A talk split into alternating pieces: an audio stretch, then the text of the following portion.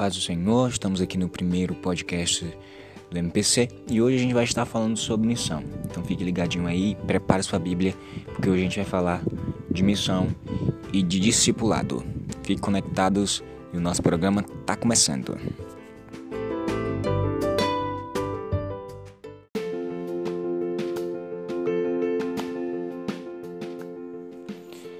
E aqui em Marcos capítulo 16, versículo 15, diz o seguinte: E disse-lhes: Ide por todo mundo e pregai o evangelho a toda criatura. E é com base nessas escrituras que hoje a gente vai conversar.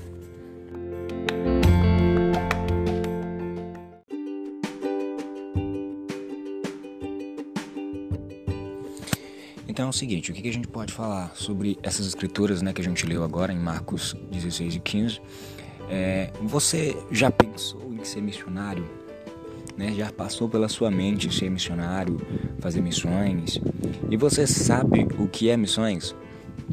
Missões, ao meu ver, é, é quando você é lhe dado uma missão, é, é, é fazer algo, é cumprir um propósito, é cumprir um chamado, cumprir um objetivo, é cumprir algo que lhe é ordenado por alguém. E é isso que é missão. E, e dentro da igreja, missão é basicamente isso: é cumprir é, essa ordenança que, que Jesus fala sobre. Que Jesus fala para os seus discípulos no, no, no, livro de Marcos, no capítulo 16, que ele manda eles irem por todo o mundo e pregar o evangelho. Que essa mensagem ela simplesmente não é somente para os discípulos, mas é para toda a humanidade, para todos aqueles que querem servir a Cristo. E nós temos essa missão, nós temos a missão de levar o Evangelho, é, de pregar a palavra. E é bom que a gente tenha essa vontade, isso desejo no nosso coração, de fazer missão, porque a partir do momento em que a gente se entrega a Cristo, a partir do momento em que a gente passa a viver uma vida com Cristo, que a gente diz eu quero servir a Jesus, a gente está claramente dizendo: Senhor, usa-me como missionário, usa-me como os teus discípulos e com, como teu discípulo para que eu possa ganhar mais almas, para que eu possa fazer missão. E é isso. Isso é fazer missões. E missões está muito é, unida com, com o discipulado, porque quando eu vou e prego, eu estou fazendo discípulos, eu estou é, é, fazendo realmente mais, buscando mais seguidores para Cristo.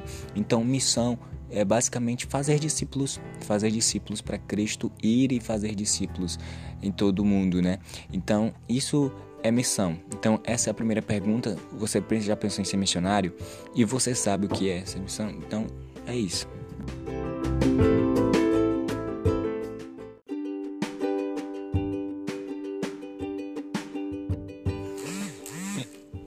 Então a gente vai falar aqui sobre algumas coisas interessantes que é de se falar, né? Então, a importância de fazer missões, né? Qual a importância de fazer missões? E quando a gente fala dessa importância de fazer missões, de fazer discípulos, a gente se remete é, ao missionário Filipe, né? Que em Atos 8 ele ele tá lá em Jerusalém, né? Ele tá assentado lá. E aí Deus é, toca com, fala com ele, né? E leva e manda ele ir até o deserto, até um caminho que está deserto. E aí ele acaba indo. E, e, o importante fazer missão é isso. Às vezes a gente está lá num, num lugar totalmente favorecido, de boa. E aí Deus manda a gente ir para lugar que aparentemente não parece ser tão favorável.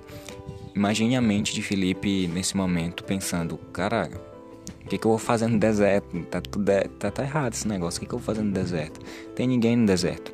Mas a partir disso aí, a partir daí, é, Felipe, ele acaba abrindo seus ouvidos para para a voz de Deus e aí ele vai para o deserto. E é muito importante fazer missões, por quê? Né? A pergunta é, é qual a importância de fazer missões? Fazer missões é, é importante porque é, as pessoas lá fora, as pessoas que estão lá no mundo, elas precisam escutar o evangelho, elas precisam de Jesus. E, tem, e, e não há quem pregue, não há quem vá, não há quem te indiga, não há quem ensine. E essas pessoas que estão lá fora no mundo, elas estão se perdendo, elas estão estão se perdendo e perecendo por falta de conhecimento. Então é importante que nós cristãos, que nós servos de Deus, venhamos a sair dentro das quatro paredes, sair da nossa zona de conforto e ir para o deserto onde as pessoas estão precisando de, de água viva, estão precisando de Cristo e levar essa mensagem, espalhar a mensagem de Cristo. E aí a gente vai fazer missões, aqui no primeiro ponto a gente diz que a gente tem que fazer missões ainda que a gente, que a gente precisa sofrer, entendeu? A gente sofrer. E isso simboliza o deserto. Às vezes a gente está na nossa zona de conforto e não quer sair dela mas é necessário que a gente saia por amor daqueles que não conhecem o Evangelho. E isso nem sempre vai ser fácil, isso nem sempre vai ser a coisa mais fácil de se fazer, isso nem, nem vai ser muito dolorido, vai, vai ser muito dolorido. Às vezes vão te criticar, vão te jogar pedras, às vezes vão dizer que o seu trabalho não está não está sendo em vão. Aí vão criticar você por estar tá indo atrás dos pecadores ou por insistir em alguém que aparentemente para a sociedade não tem mais jeito.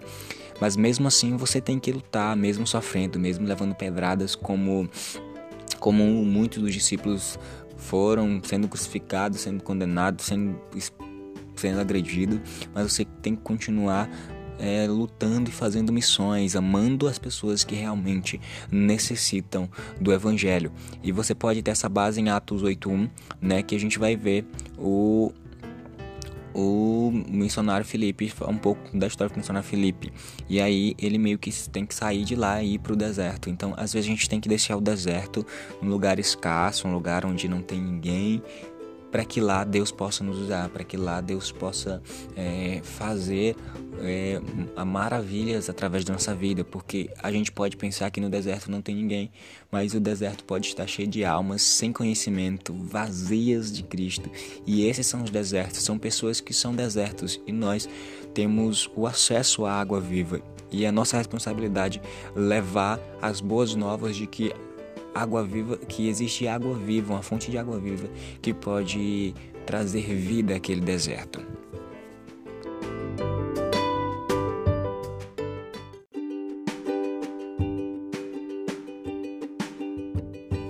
É, ainda que falando sobre, sobre missão, né?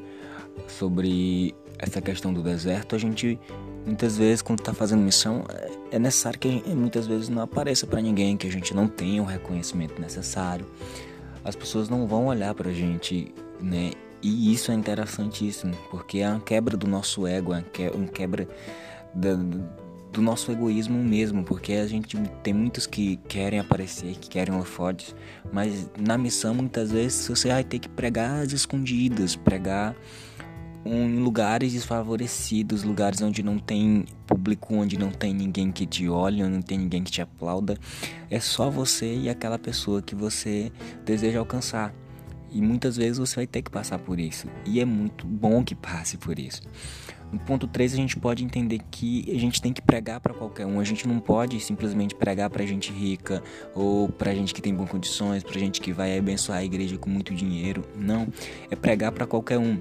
A gente vê, por exemplo, o, o missionário Felipe, ele tá em Jerusalém e tem muita gente lá para ele pregar, mas Deus o chama para o deserto para pregar para um eunuco, um cara que é etíope, que nem judeu é, que nem é dali do povo judeu.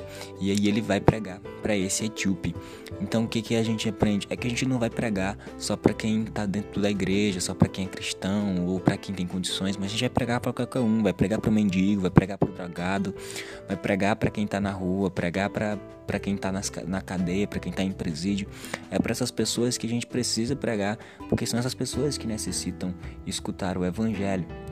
E muitas vezes a gente vai ter que correr atrás mesmo dessas pessoas. E isso é um traço muito interessante do discipulado.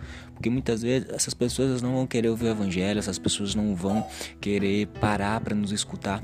Mas a gente tem que correr atrás. Assim como o, o, missionário Felipe correu atrás da carruagem, a gente vai ter que correr atrás daquele que a gente quer alcançar, daquele que a gente quer ver na igreja, daquele que a gente quer, quer ver servindo a Jesus. E a gente vai ter que dar uma corridinha atrás deles e insistir, bater na porta até que eles que eles abram seu coração, eles abram a carruagem, que no caso é o seu coração, e a gente possa entrar e poder ensinar as escrituras para ele e falar de Jesus.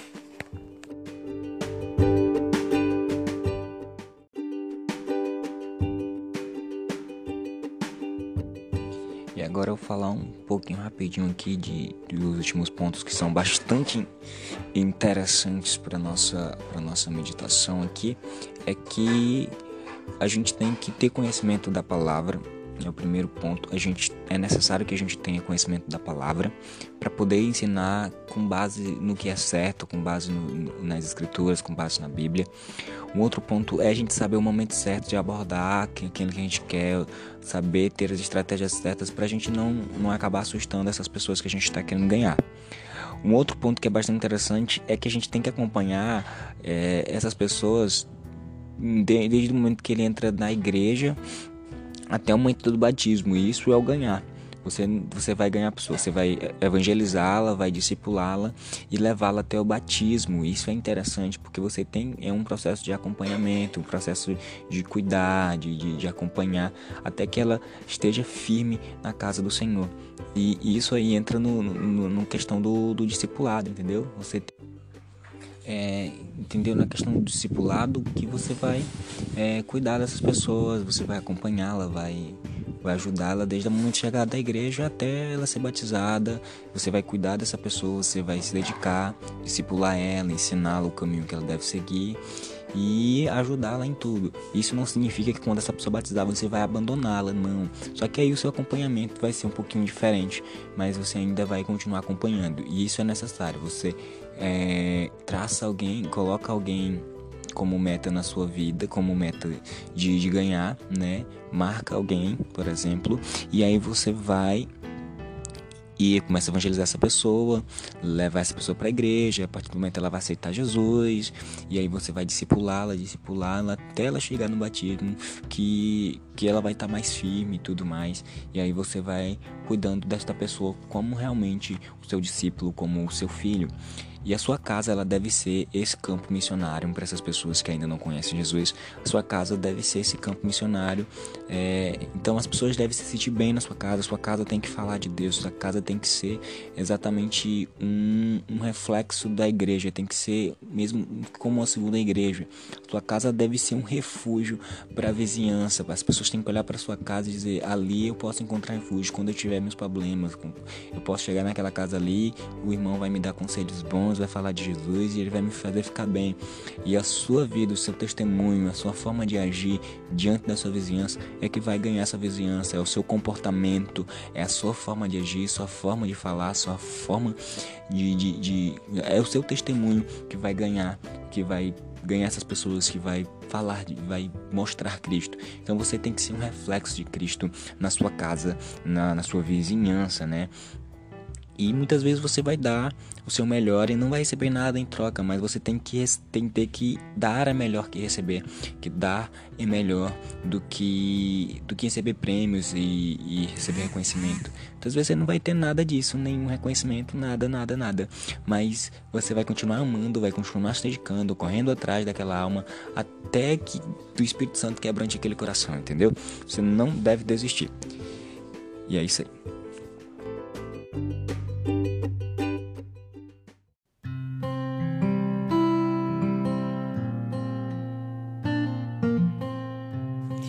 Enfim, chegamos ao nosso final deste programa de hoje, né?